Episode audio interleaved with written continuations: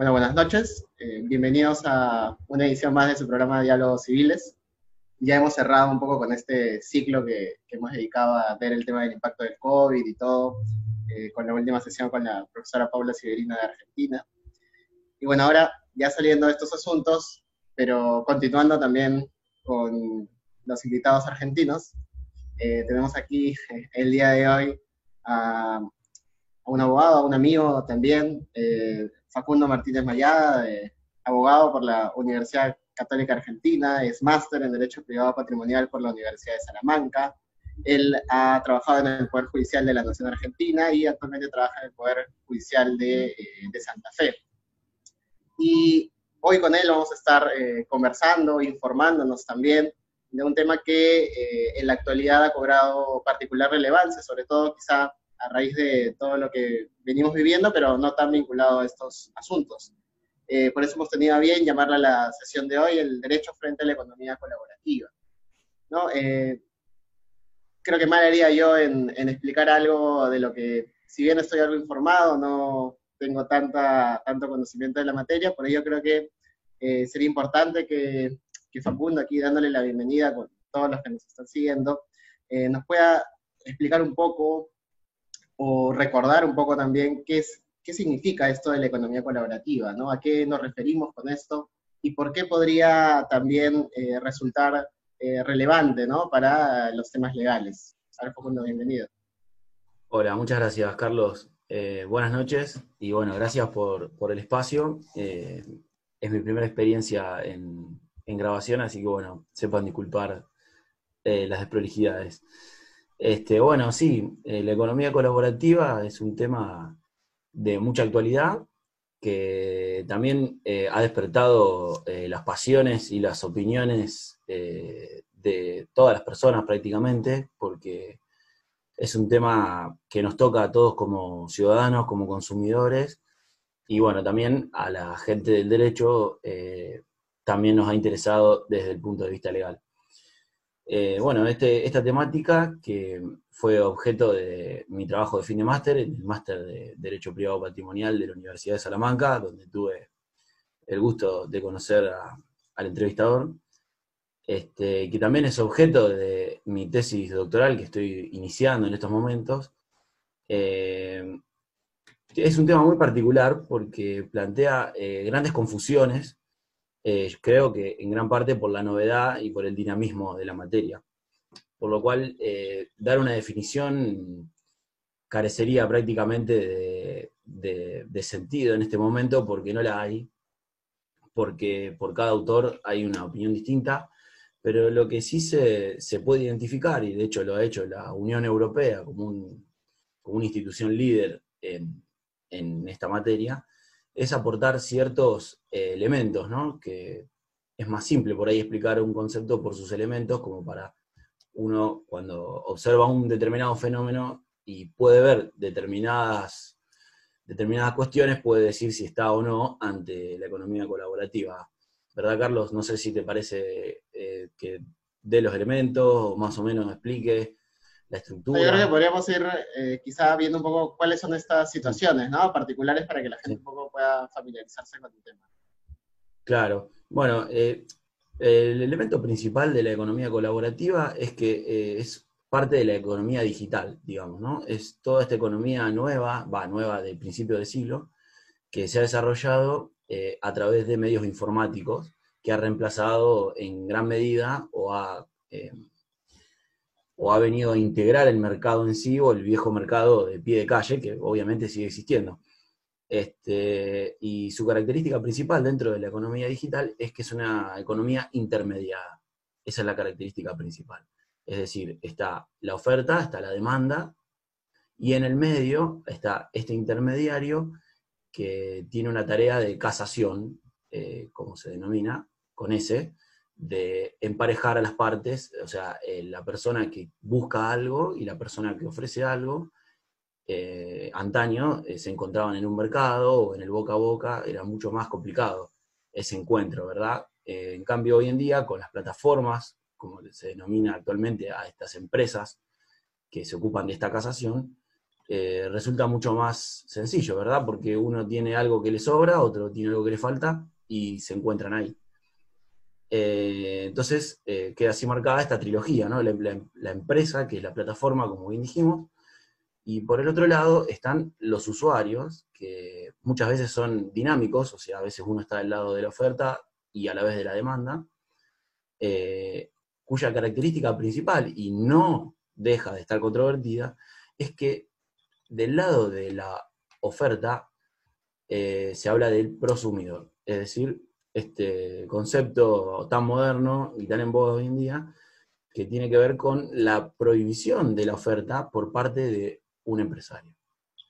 Esa es una de las características también principales de la economía colaborativa y que hace eh, temblar, digamos, eh, muchas estanterías de bibliotecas que hablan de Uber como el ejemplo primigenio de economía colaborativa cuando, bueno, ya el Tribunal, el Tribunal de Justicia de la Unión Europea ya explicó que no. Si bien no se sirvió de estos conceptos y utilizó otros, eh, llegó a ese mismo resultado, ¿verdad? Hay tantas otras empresas que, digamos, ese, ese también uno de los principales problemas de la economía colaborativa, que es un disfraz que utilizan muchas empresas de la economía tradicional para evitar eh, el cumplimiento de la ley, entre ellos registrar empleados, pagar determinados impuestos, y bueno, ahí está el, kit de la cuestión, ¿no? Pero ahí, por ejemplo, ahora que hablabas de Uber, eh, las plataformas que ahora se han vuelto las de delivery, ¿no? Eh, Globo, el, mismo Uber Eats, eh, o Rappi, aquí, aquí en Perú, que no estoy seguro si está allá en... En Argentina también. Claro, en Argentina también está Rappi, que le da estas cajitas a los chicos y ve tú... Exacto. Consigue, consigue lo que, lo que encuentres, ¿no? Entonces ahí que, se llama también de economía colaborativa, ¿no? Eh, pero bueno, que como bien lo has dicho, también el tribunal ha, establecido ciertos, ciertos criterios para considerar si estamos o no frente a este marco, ¿no? Ahí un poco, un poco entrando en este asunto porque, a ver, tenemos el caso de Uber, que son eh, los temas de los, de los taxis, que no son taxis, tenemos el tema de, de Rappi, de Uber Eats, de Globo, de los repartidores, que tampoco son repartidores, y, este, y tenemos también, por ejemplo, eh, el caso de, de BlaBlaCar, que, que, teníamos allá en, en Europa, que, eso no, no, existe aquí, creo que no, no, existe. Lo más cercano sería el Uber, eh, hay un Uber acá en, en, Lima que era grupal, que creo que ya tampoco debe existir a propósito de la el pandemia. Uber el Uber Pool, esto es. Eh, y tenemos, ah, caramba, ¿cómo se llama lo de la, los hospedajes? el Airbnb el Airbnb también, ¿no? Que, también podríamos estar frente a ese marco, ¿no? Ahí un poco quizás establecer algunas diferencias porque a veces se dice, ah, no, todo esto es economía colaborativa, ¿no? Ahí quizá aclararnos un poco el tema. Exacto, bueno, los ejemplos que me das son, son geniales porque me diste ejemplos que sí son economía colaborativa y ejemplos que no. Y por ahí suele pasar en, eh, la gente, digamos, que no, que no lo estudia esto, sino que lo, lo consume, que se confunde todo, y con justa razón, porque son cosas muy parecidas. Eh, por empezar, la distinción más importante, que es la que venimos hablando, de qué es economía colaborativa y qué no, la podemos tomar entre, por ejemplo, la plataforma de Uber y la plataforma de BlaBlaCar, que tiene que ver con el transporte. Eh, eh, siempre la, doctrina norteamericana, o sea, estadounidense específicamente, diferenció el carpooling con el car sharing. Y después está también otro concepto que se llama el ride sharing. O sea, tenemos esos tres conceptos, ¿no? El carpooling es bla bla car. O sea, es una persona que va a hacer un viaje hacia de una ciudad a otra, oferta los, sus asientos libres en una plataforma, y aquella persona que desea subirse a su auto y pagar un precio a cambio, lo puede hacer. Eso es economía colaborativa.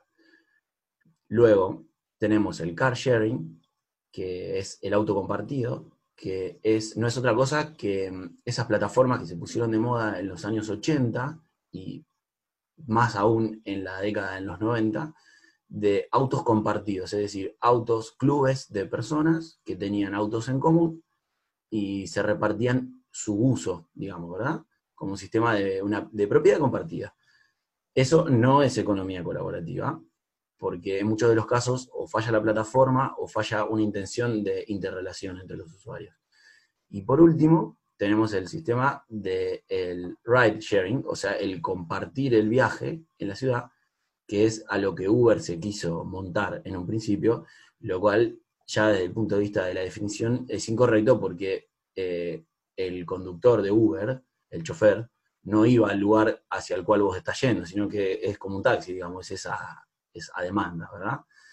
Pero por el otro lado, eh, el caso de Airbnb es un caso de una empresa gigante, pero que sí eh, es, una, es una plataforma que hace lugar a relaciones colaborativas. No quiere decir que todas las relaciones que se den ahí sea colaborativa, porque esa es otra cuestión también, ¿no? Que uno siempre tiende a, querer tildar eh, determinadas empresas como una cosa de otra, pero en realidad es que la clave, por lo menos desde mi punto de vista, y es una tesis en desarrollo, es que la plataforma para ser colaborativa tiene que permitir que en su seno ocurran transacciones colaborativas, pero no es necesario que todas las transacciones lo sean, porque eh, muchos hoteles operan a través de Airbnb. Muchas personas que tienen 6, 7, 10 pisos lo alquilan como un medio de trabajo, entonces ya no son prosumidores, sino que son eh, integran la oferta profesional, ¿verdad? Así que bueno, eso es un poco como está planteado el esquema. Y ahí, por ejemplo, a propósito de esto último que has dicho de los hoteles que se ofrecen como Airbnb, que, bueno, que de hecho es bastante, bastante común. Estas otras plataformas que sirven de intermediario, no sé, ahorita se me ocurren las, estas como despegar, que, que te dan acceso a los hoteles, estas no entrarían dentro de ese marco de la economía colaborativa. No. Creo que, que, que eh, la cuestión fundamental y creo que uno de los principales pasos que, que pude dar a en, el entendimiento de esto, porque es un concepto bastante complicado, es el diferenciar la economía digital de la economía colaborativa. La economía colaborativa con la economía digital tiene una relación de especie a género, digamos, ¿verdad? Eh, es como una especie súper selecta dentro de la economía digital que merece, como es eh, dicho, ciertas, ciertos beneficios para impulsarla. Pero los buscadores o metabuscadores como Skyscanner, o los que las propias páginas que venden, como Despegar, eh, son simples, eh, ah, bueno, en el caso de Despegar es una agencia de viajes, es un contrato de agencia, ya ahí hay una distinción conceptual, porque el contrato eh, que rige la economía colaborativa es, es una suerte de contrato de corretaje, de intermediación, más similar a la intermediación inmobiliaria, por ejemplo, ¿no? para que uno tenga una idea. Por más de que una agencia de viajes suena más similar a nivel eh, calle, digamos, eh, a nivel contractual es eh, una intermediación. No quita que en el futuro se trabaje sobre un contrato específico, ¿no? Pero hoy en día tenemos esa herramienta. Claro, y la intermediación estaría dada entre la plataforma, el usuario final y este prosumidor, que podría ser a su vez también usuario final. Y ahí, este, este rol de intermediario, digamos, ¿le hace asumir responsabilidades o porque, por ejemplo, ¿no? O sea, eh, no sé, a ver, vamos a ver la del Airbnb, que es algo que, que es un caso que, a mí me ocurrió, ¿no? yo contraté un Airbnb, eh, recuerdo, este, en Madrid para quedarme una noche y al final eh, en Airbnb no existía o quedaba en otra dirección y bueno, tuve que pasar la noche en el aeropuerto, ¿no? Y ahí hay un tema quién se hace, a quién tendría que reclamarle ahí, por ejemplo, ¿no? Le voy y le reclamo a la plataforma, le voy y le reclamo al usuario, me va a decir la plataforma, no, mira, yo soy intermediario y aquí arregles entre ustedes dos, ¿no? Yo solamente sirvo de, no sé, soy como el café donde hicieron el acuerdo, ¿no? Ya ustedes verán qué, qué, hacen, ¿no? Ahí un poco, que, digamos, es la, es la carne del, del, asunto, ¿no? Porque todo funciona bien, claro, ¿no? Todo va a funcionar bien mientras esté ocurriendo, pero luego vamos a ver qué, qué pasa si hay un conflicto, ¿no? Es que lo más importante porque es, eh, a ver, acá siempre uno intenta del derecho proteger al, más débil, ¿verdad? Es, como parte de la, de la, raíz del derecho, muchas de las intenciones de los que estudiamos derecho, pero entonces uno se plantea eso porque dice, acá hay cientos de libros escritos, tanta doctrina, pero cuando rento un piso por Airbnb, voy a las 10 de la noche y la llave no, no entra, eh, me quedo en la calle. ¿Y quién responde ahí? Bueno, esa es una pregunta que tiene una respuesta, aunque es una respuesta en trabajo, ¿verdad? No hay, no hay todavía una respuesta final e indiscutida al respecto, porque hay, hay tres posturas, digamos, ¿no? Como para simplificarlo. Está la postura de nada responde, la empresa, obviamente, ¿no? Porque es un intermediario, o sea, es como si uno compra, tiene que ver con la evicción o los vicios redivitorios en el caso de un inmueble que uno compra por una inmobiliaria. O sea, uno no se imagina el adquirente de una, de una casa yéndole a golpear la puerta al de la inmobiliaria porque una pared eh, tenía termitas, por ejemplo, el caso de esa de madera. Eh, esa tesis que adelanto que es la que más cerca está de la realidad, más allá de lo duro que suena, eh, después está la que dice que debe hacerse cargo, esa es una tesis que, digamos, desconoce un poco el tema del contrato de, de corretaje que hay por medio, ¿verdad? De intermediación.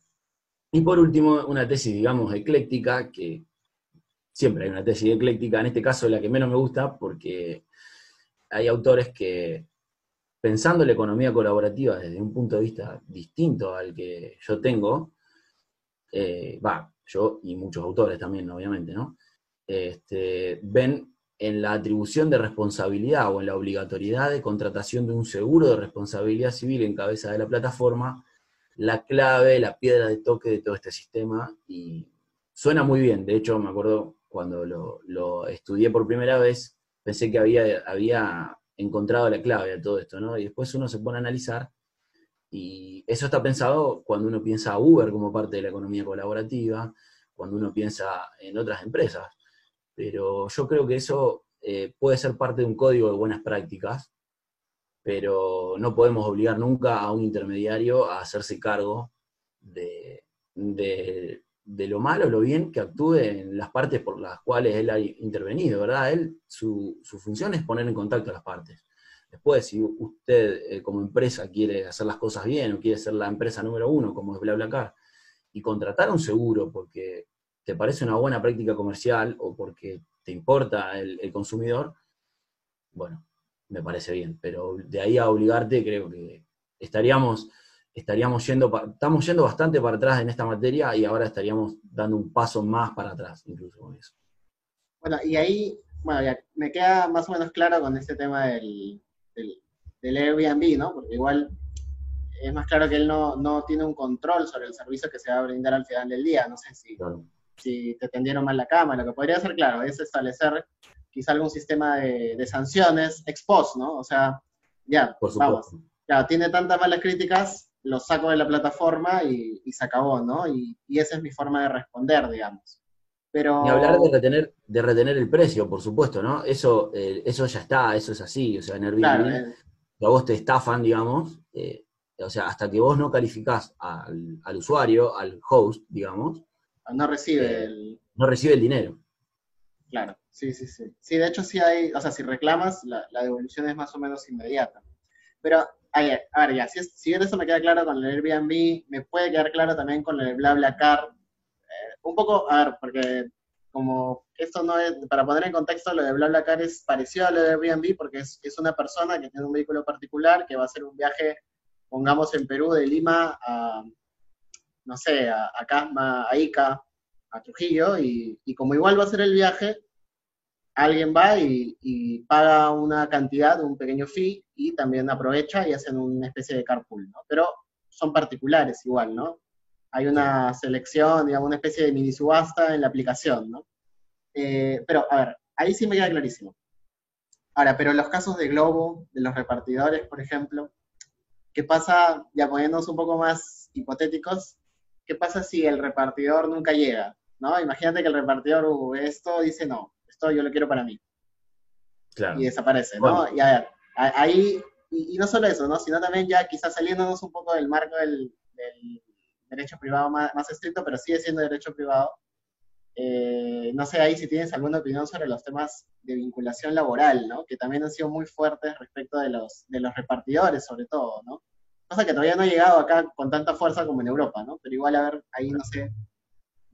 ¿Qué tal? Sí, bueno, eh, bueno, la pregunta, la pregunta está genial porque, porque se explican, explican mucho, o sea, explicando lo que no es, se limita para bien lo que sí es la economía colaborativa, ¿verdad?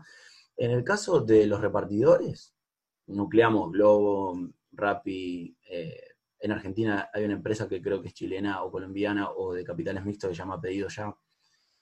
Eh, eso no es economía colaborativa y surgió en un momento donde ni siquiera intentaron pasar por economía colaborativa como sí lo hizo Uber, porque Uber, y vale la aclaración, eh, Uber mismo dijo que ellos eran economía colaborativa, no es que esto se le ocurrió a algún doctrinario pro Uber, sino que ellos mismos en su presentación, hubo un caso muy, muy importante, uno de los casos más importantes a nivel mundial de economía colaborativa que se dio en Barcelona, que es em, Elite Taxi, una asociación de taxis contra Uber, y ahí fue la primera vez que Uber eh, en el derecho continental pudo decir qué consideraban que eran ellos al contestar la demanda, y ellos mismos dijeron que eran parte de la economía colaborativa. Bueno, eh, la gente de los repartidores ya vieron el fracaso de Uber como intentar usar esas vestiduras, entonces nunca lo, lo intentaron camuflar, ¿verdad? Y ellos directamente, por lo menos en el caso de España, que es el caso que, tengo analizado, eh, firman un contrato de un autónomo económicamente dependiente del empleador, digamos, ¿no? Que tampoco es cierto. Eh, en definitiva, son empleados de la empresa porque te exigen un mínimo de horas, eh, una vestimenta, te hacen comprar la mochila, ciertos, ciertos artículos de ropa que distinguen la empresa y la marca. Eh, y de hecho hubo un fallo de Globo eh, vinculado a la plataforma Globo eh, en Madrid, que no recuerdo ahora la cita, pero está, es muy conocido, donde se dijo todo esto. De hecho, el fallo es muy bueno, se ve que el juez sabía que iba a traer mucha, mucha cola esto, y expuso muy bien todo el tema y lo vincula con la marca, ¿verdad? Porque dice, cuando una persona anda con toda la indumentaria de Globo, está representando una marca, y sería absolutamente inviable eh, esta actividad sin una empresa que orqueste todo el asunto de la oferta, la demanda, el negocio y todas estas prácticas, ¿verdad? Eh, lo cual eh, hace absolutamente incompatible hablar de materia laboral cuando hablamos de economía colaborativa. O sea, si hay economía colaborativa, no hay empleo. O sea, la empresa tendrá sus empleados administrativos que sí estarán vinculados, pero lo que hace la actividad de oferta y demanda y, lo de todo lo demás eh, es impensado.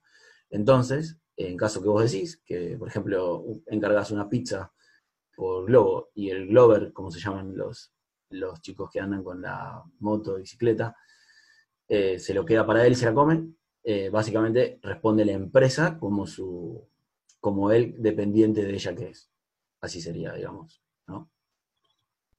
Claro, ya luego se verían los. Podría repetir, lo podría sacar de la plataforma. ni hablar, ni hablar. De hecho, te sacan de la plataforma si vos eh, no cumplís, igual que Uber. Tenés que cumplir. Eso otro argumento más para decir que no es economía colaborativa. Si vos en Uber o en Globo no tenés un número mínimo de aceptación, o sea, no, no, no puedes rechazar a discreción, ¿me entendés? No, puedes, no puedes hacer lo que vos quieras, no sos, como se dice hoy en día, sos tu propio jefe.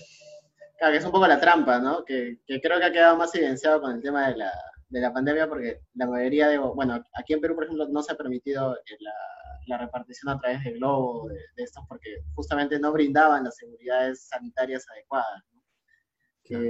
y, sí, y sí, pues, ¿no? ahora, por ahí yendo al, al otro asunto, quizás ya más vinculado a, bueno, yo entiendo que en Argentina sí hay una regulación del taxi más o menos... Eh, sí digna, por decirlo de alguna manera, comparada con la que, con la que existe o con la que no existe en Perú, o en Lima en particular, porque nosotros no tenemos un sistema de transporte eh, ordenado. Cuando has venido aquí lo has podido ver.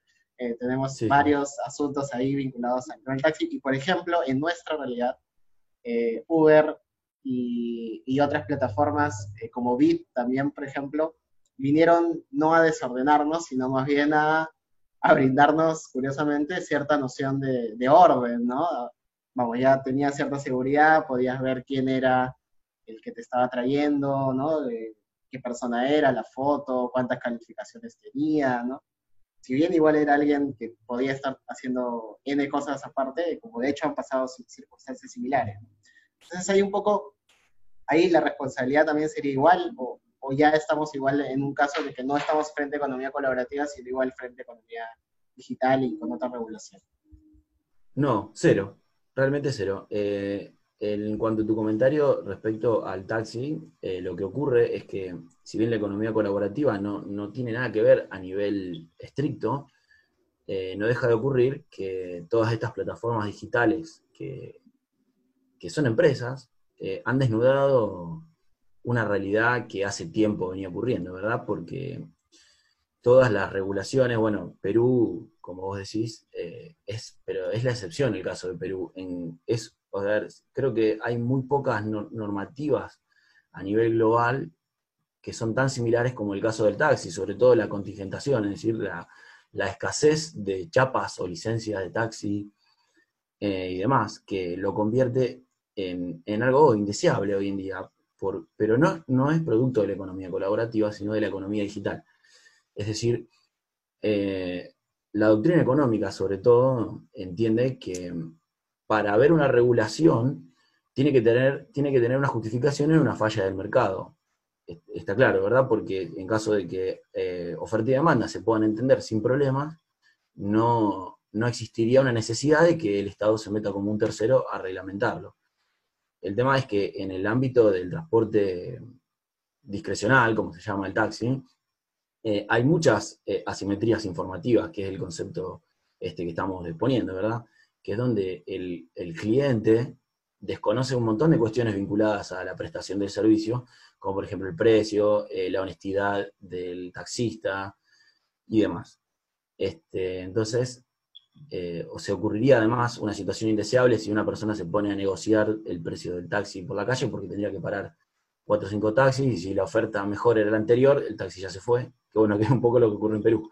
Ah, justo iba a decir, es la, la economía digital y el taxi, la digitalización del sector del taxi ha venido como anillo al dedo para solucionar todas estas cuestiones, porque hoy en día ya sabe quién es el taxista, el taxista se comporta mal y tiene su merecido porque puede, puede ser eh, calificado, entonces tiene menos, menos puntuación, eh, la oferta y la demanda del momento, que hacen esa curva como la de Uber, que te marca si es más caro o más barato el pasaje, etcétera, etcétera, etcétera. Entonces es lo que hoy en día la doctrina llama la simetría normativa, es decir, tenemos todas las herramientas para curar esos problemas y siguen esas normativas vetustas eh, incólumes porque se protege a un sector que está establecido con muchos años y se ha generado también la situación de, por ejemplo, la licencia de taxi es una, es una concesión gratuita en la mayoría de los lugares del mundo, pero se ha patrimonializado por su escasez.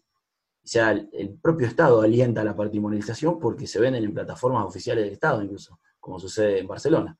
Entonces, un, taxista que compró una licencia a 36.000 euros, 40.000 euros, como ha llegado a suceder, se compró un taxi, lo pintó, hizo toda la inversión, vienen un día y le dicen que ya eh, ese sistema no va más y bueno, eso es lo que sucede. Claro, que es todo diferente a lo que ocurre, a lo que ocurre aquí, porque aquí igual eh, igual cuesta tener la licencia de taxi, pero es indistinto porque puedes salir a la calle, te puedes salir a taxi o te afilias a Uber y a Bit, igual puedes, eh, puedes competir, digamos, ¿no? Y entonces, eh, en estos casos, digamos, de, de Bit o de los taxis, nos encontraríamos, para hacer síntesis de lo que has dicho, en frente de una economía digital. Y por tanto, sí podría haber alguna responsabilidad de esta plataforma. O sea, por ejemplo, ¿no? Que todas estas claro, ¿no? O sea, si el taxista comete un delito, si ocurre algo en, el marco de estas plataformas, habría responsabilidad de la empresa. Claro, por supuesto. Yo desconozco las plataformas que me nombraste porque son locales, pero en el caso de Uber eh, hay jurisprudencia eh, de prácticamente de todas partes del mundo, en especial de los Estados Unidos y del Reino Unido, donde básicamente se dice que los choferes son empleados de Uber. No en la realidad, sí en el deber ser, por lo cual deben eh, registrarlos, pagar impuestos y hacerse cargo de lo que ellos hacen por eh, responsabilidad por un hecho del dependiente. Digamos, vamos a la responsabilidad civil más pura y dura de, de los códigos continentales. Claro, claro, bueno, entre nosotros no, de hecho, no, recuerdo ahorita si, hemos tenido algún caso, si hemos tenido noticias varias de, robos o de algún delito cometido en atención a, este servicio de Uber o, de Bit, en el caso peruano. Eh, pero entonces ahí estaríamos en el mismo supuesto de los repartidores, ¿no? Es lo mismo, es la misma estructura, no es, no es economía colaborativa. No. Y en ese sentido, entonces, eh, ya saben, no es Uber, no es, eh, no es Rappi, no es Globo, nos quedaríamos solamente con Airbnb, que ahora, en el marco actual de la pandemia, está pasando por una crisis que nadie imaginó hace, hace unos meses. ¿Y, qué más nos quedaría? Porque ya hay un poco... BlaBlaCar. Eh, BlaBlaCar, bueno, que BlaBlaCar también va a tener algunos temas sanitarios por ahí de por medio, ¿no? Porque igual te subes en un carro. Los que hemos usado BlaBlaCar era bastante... No sabías qué vehículo era, no sabías quién es. Ahora con la mascarilla realmente no me imagino subirme a BlaBlaCar en, en, lo, inmediato. Pero a ver, de hecho no se va a ir la, la, economía colaborativa, quizás se transforme, ¿no? A propósito de lo que está, de lo que está ocurriendo en otra, en otra cosa. hace poco veía eh, una noticia de estos edificios en Chile que, que, eran tan grandes los edificios chilenos que dentro eran como pequeñas ciudades, entonces había gente que tenía, que repartía comida dentro y vivía de eso. Claro, podríamos ir quizá a una plataforma que sirva para intermediar en, estos pequeños este, círculos, ¿no? Pero eh, ya aterrizando un poco, digamos, en ese sentido, ¿cuál crees tú que debería ser esta, esta regulación o esta distribución de responsabilidades de cara no solamente a atender los problemas que nos da la economía colaborativa, sino quizá a distinguirla de esta economía digital que muchas veces las empresas, como tú muy bien lo has dicho, usan para encubrirse, ¿no? O sea, ¿cuál sería eh, de lo que hemos venido conversando esa línea que podría dividirla más claramente, quizá legalmente? O quizá no es necesario hacerlo legalmente, ¿no? Mira, eh, yo creo que en este área eh, lo mejor que puede hacerse es una, una política mixta entre heteroregulación y autorregulación. Es decir, el Estado debe intervenir porque hay un montón de cuestiones que, como, a ver, si, si ni siquiera la doctrina se puede poner de acuerdo, imagínate lo que le pasan a los usuarios, como vos bien decís y demás. Entonces es necesaria una regulación porque siempre las plataformas no son usuarios ni gente buena que incluye amigos, son empresas. Entonces es necesario regular, pero creo que tiene que ser una regulación que apunte a la autorregulación, o sea, marcar ciertas pautas, porque hoy en día nosotros lo que estamos experimentando es una desconfianza de la sociedad eh, hacia lo público mayor incluso a veces que hacia lo privado, ¿verdad? Eh, las instituciones eh, jurídicas, eh, los poderes judiciales y demás, plantean procesos lentos, muchas veces deficientes. Entonces, una persona, a ver, si yo compro un producto por una plataforma como Mercado Libre, por ejemplo, lo compro porque sé que si tengo algún problema lo resuelvo apretando un botón. Y no me tengo que ir a litigar tres años, dos años, seis meses, en el mejor de los casos, para una alfombra que compré o una aspiradora que no anda. Entonces, creo que eso te está dando una pauta de lo que la gente exige, ¿verdad? Lo, que la gente quiere es una cuestión simple. Entonces, nosotros tenemos que, darle un poco el poder a las empresas desde el punto de vista de que tienen que establecer pautas de regulación, la competencia entre empresas que haga que el consumidor elija por qué empresa participa de la economía colaborativa, ya sea ofertando o demandando. Creo que ahí está un poco, o sea, obviamente con una heteroregulación desde el punto de vista macro, para respetar ciertas, ciertas cuestiones. Y eso ha ayudado con un buen código de buenas prácticas. Este, creo que esa sería eh, la idea, por lo menos hoy en día. Es un sistema, eh, bueno, como lo dices, heteronormativo, pero basado un poco en el compliance eh, de las empresas, pero un compliance no duro, digamos, ¿no? O sea, ¿serían sugerencias o...? Ah, no, porque cuando, cuando, uno, cuando uno empieza, como vos hiciste antes, cuando uno empieza, cuando uno ve la economía colaborativa, eh, lo ve como un montón de cosas ahí, y empieza a correr las cosas que no son y se encuentra con que no es tanto. Sí es importante y sí tiene mucha, eh, mucho potencial a futuro, pero hoy no es tanto.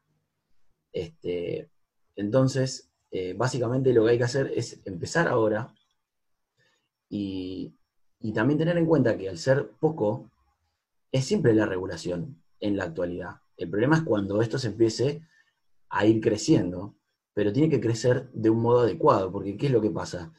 eh, hoy en día ya tenemos ciertos lineamientos como para ver qué es y qué no es.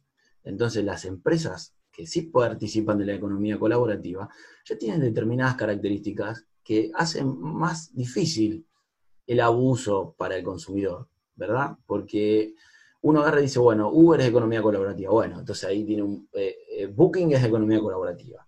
Uh, bueno, entonces ahí vos tenés una cantidad de abusos posibles y nos imaginamos los abogados, pero cuando, cuando uno ya ve la economía colaborativa en el BlaBlaCar, el que tuvo la experiencia de usarlo sabe cómo es, el que no es un ambiente mucho más amigable, de gente que lo hace pensando en el medio ambiente, en otras cuestiones más allá del, bolsillo, este, creo que la autorregulación y el consumidor activo, ese que averigua, el que sabe, el que le importa, eh, son bastante, bastante eficientes a la hora de, la regulación de esto. Después, obviamente, el Estado tiene que estar detrás para prevenir, para disponer un código de buenas prácticas y para aplicar la justicia en el caso de que, bueno, no se logre a través de, la vía diplomática o a través de la plataforma. Bueno, y, de cara a estas otras plataformas que, se encubren, digamos, ¿crees también que debe haber una, regulación o solamente debemos concentrarnos en, los temas vinculados a economía colaborativa? Sí, sí, sí, y es el principal problema de la regulación de la economía colaborativa. Como dijimos antes, si entre economía colaborativa y economía digital tenemos una relación de género-especie, al estar tan poco regulada la economía digital y de forma tan insular, eh, imagínate vos lo difícil que es regular la economía colaborativa, porque creo que lo que se debiera hacer es regular la economía digital. O sea, sí, tenemos eh, regulaciones específicas, regulaciones que provienen del comercio tradicional, que se aplican tenemos eh, mucha regulación sobre la protección de datos, que me parece fundamental, pero falta una regulación eh, más abarcativa, ¿verdad? Eh, es como que todavía seguimos con, ciertos conceptos propios de, hace 100, 150 años y lo estamos aplicando a transacciones en eBay. Entonces creo que ahí pasa un poco el, inconveniente, o sea, no, no se trata de, de que Uber, eBay o Rappi o Globo son el demonio, sino al contrario. Creo que la gente lo elige porque le gusta más, porque quiere saber dónde está el pedido, quiere saber a qué hora le llega, quiere pagar sin efectivo en mano, quiere un montón de cosas. Quiere que el, taxista le hayan chequeado los antecedentes penales, quiere... No, digo que esté de acuerdo con todo eso, digo las preferencias de los consumidores, ¿verdad? Entonces, eh, todas estas plataformas eh, ayudan, dan trabajo, porque es, es una fuente de trabajo, de ingreso, eh, lo hemos visto ahora en la pandemia, por lo menos acá en Argentina, mucha gente se ha volcado a, estas aplicaciones de, delivery, eh, que son eh, una fuente, digamos, más informal, por supuesto. eso no quita que, o sea, no tenemos ni que condenarlos y apartarlos, ni tampoco dejarles hacer lo que quieran. Se trata de, de regularlos, pero yo creo que el fomento es fundamental. Y con la, la primera parte de tu pregunta, vinculado a la regulación de la economía colaborativa, Creo que sí, creo que una vez que tengamos solucionado el tema de la economía digital, eh, va a ser mucho más sencilla la regulación de la economía colaborativa. En el mientras tanto, la podríamos regular también. No sería lo ideal, ¿verdad? Pero bueno, uno tiene que, bregar por, cierto ámbito, porque si quiere hacer todo, no, termina siendo nada. las pequeñas batallas. Exactamente. Eh, bueno, sí, en realidad, eh, justo como le dice acá también en Perú, ahora ahora que se está abriendo un poco la, economía de, a poquitos, digamos, se ha visto un aumento de los, de los repartidores, quizá no necesariamente vinculados a las plataformas, porque todavía no está legalmente permitido, pero sí, pues lo que va a venir es, no sé, eventualmente podría haber situaciones de responsabilidad vinculadas a contagios o, cosas por el estilo, ¿no? Al no mantenimiento de los estándares de, de salubridad que se han, que se han visto y al menos en el caso peruano, no hay una regulación eh, ni siquiera, digamos, aislada, porque todo ha pasado, todo ha ido pasando de manera más o menos libre, ¿no? Creo que a veces a mí me da la impresión de que vivimos en un experimento para ver qué pasa con el libre mercado, ¿no? Este, radical, así, sin, regulación sobre los temas, ¿no? Y, por eso creo que es importante conversar de estos asuntos, porque a veces pasan desapercibidos, eh, ¿no? Eh, la necesidad de, de intervenir en estas en estas circunstancias, no para acabar con el negocio, como tú muy bien lo has dicho, sino para, para generar mejores condiciones para ambos, ¿no? Tanto para las personas que usan el servicio como aquellos que lo están brindando, para que no se vean expuestos a, a condiciones de, de carencia. ¿no? Como acá se ve, no, sé, no sé si allá también, pero acá, eh, antes de la pandemia, los globos tenían como estaciones, porque era donde se juntaban, todos Sí, acá los, claro, todos los Glovers y, y creo que incluso habían tenido la intentando de formar un sindicato aquí con lo difícil que es hacerlo eh, o sea, en términos de organización, ¿no? Bueno, me, me- me- parece todo bastante provechoso lo que hemos estado, lo que hemos estado conversando. No sé si, tienes algo que, creas que es necesario añadir a lo que hemos ido hablando hoy día. Bueno, eh, a modo de, de conclusión, eh, creo que siempre en estas cuestiones, sobre todo cuando son tan mediatizadas, eh, por supuesto, no somos tontos, sabemos que hay muchos intereses económicos de por medio, hay mucha manipulación, mucho manoseo también. Eh, creo que siempre, eh, si uno siempre ve la respuesta a estas cuestiones en el medio, en el equilibrio, no va a estar muy lejos de, equivocarse, ni de tener razón, porque mm, la realidad es que, tomando el caso de Uber, eh, se ha hablado mucho y mal en los medios, sobre todo de- desde el punto de vista defendiendo los intereses de los taxistas y demás. Y por el otro lado, también en otros medios y de, otros autores y de, la propia empresa se ha hablado maravillas. Y bueno, no es ni una maravilla ni la solución a todos los problemas, ni tampoco el demonio, sino es una empresa más. Y desde el punto de vista, en cambio, de la economía colaborativa, lo veo eh, mucho más cerca de algo positivo que algo negativo, totalmente. Creo que la utilización de, de los recursos hoy en día, donde vivimos en este mundo que tenemos más de un continente en plástico flotando en nuestros océanos, eh, los peces que se mueren eh, con, en las branquias con bolsas de plástico que uno las compra para usarlas una vez, es una locura la cantidad de productos que vienen en envase plástico para ser usado una vez y después se desperdicia, o sea, vivimos con todo el plástico que hemos producido desde, desde que se inventó el plástico. Todo el plástico que se ha producido sigue en el mundo. Imagínate vos que creo que la utilización de herramientas, la utilización de asientos libres, de los coches que van siempre una persona, eh, es fundamental. Entonces, eh, la economía colaborativa nos plantea la posibilidad de, de tantas veces que uno dice y se preocupa por esto y dice, bueno, pero no sé cómo hacerlo. Eh, bueno, me llevo una bolsa al supermercado y la, y la reutilizo. Bueno, acá también tenés otra posibilidad. Tenés la posibilidad de ir al cuarto libre que tiene una persona en París en lugar de ir al Ritz. Tenés la posibilidad de subirte un auto que una persona de todas formas iba a ir, entonces contaminás cuatro veces menos y van cuatro pasajeros. Y así con todo. Entonces, bueno, me, eh, me parece que es una buena, una buena oportunidad que tenemos todos como ciudadanos de, de, intentar la economía colaborativa. Es más incómoda, es un poco más barata, hay compensa, y es divertido también. Así que a, hacer la experiencia me parece que es, es una buena forma. Nada, gracias Paco. Bueno, sí, todo lo que hemos podido aprovechar alguno de estos servicios sí sabemos que es, es bastante, es una experiencia distinta, ¿no? Eh, esto, estos dos vinculados sobre todo a turismo y, a turismo, básicamente, ¿no? Que son los que más han funcionado claro. en, en, los temas de economía colaborativa, ¿no? eh, vinculados a, al ahorro, a lo que muy bien has mencionado.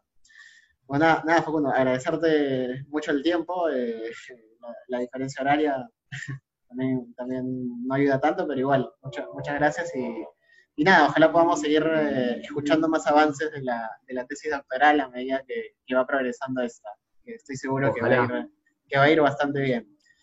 Así, y gracias a vos. Gracias a vos por el espacio. Estuvo muy bueno. Era, como lo dije al principio, era mi, es mi primera experiencia eh, haciendo esto. Y bueno, espero que haya salido relativamente bien. Y bueno, siempre quedan cosas que uno no dice o se pone nervioso, pero más o menos creo que algo de, de mi opinión y del estudio he, he, expresado. Muchas gracias. Nada, muchas gracias, Facu. Eh, gracias también a todos los que nos han estado siguiendo. Y la, la, semana que viene vamos a estar hablando de un tema también vinculado a, a redes, que son la, las telecomunicaciones, que aquí en Perú, a, a, raíz de la posición de antenas y todo, siempre genera controversias porque hay algún sector que dice que hace daño a la salud, hay otro sector que dice que, que no y que más bien la necesitamos, ¿no? Eh, nada, vamos a conversar de eso con, con, con Carlos Infante y Claudette eh, Ríos, que son expertos en estos asuntos. Así que nada, reiterarte las gracias, Facu, y a los que nos siguen, nos vemos el siguiente viernes. ¿eh? Gracias. Entonces nos vemos el siguiente viernes porque soy un seguidor de, de, este medio. Muy bueno. Nos vemos, Facu. Gracias. Gracias. Saludos.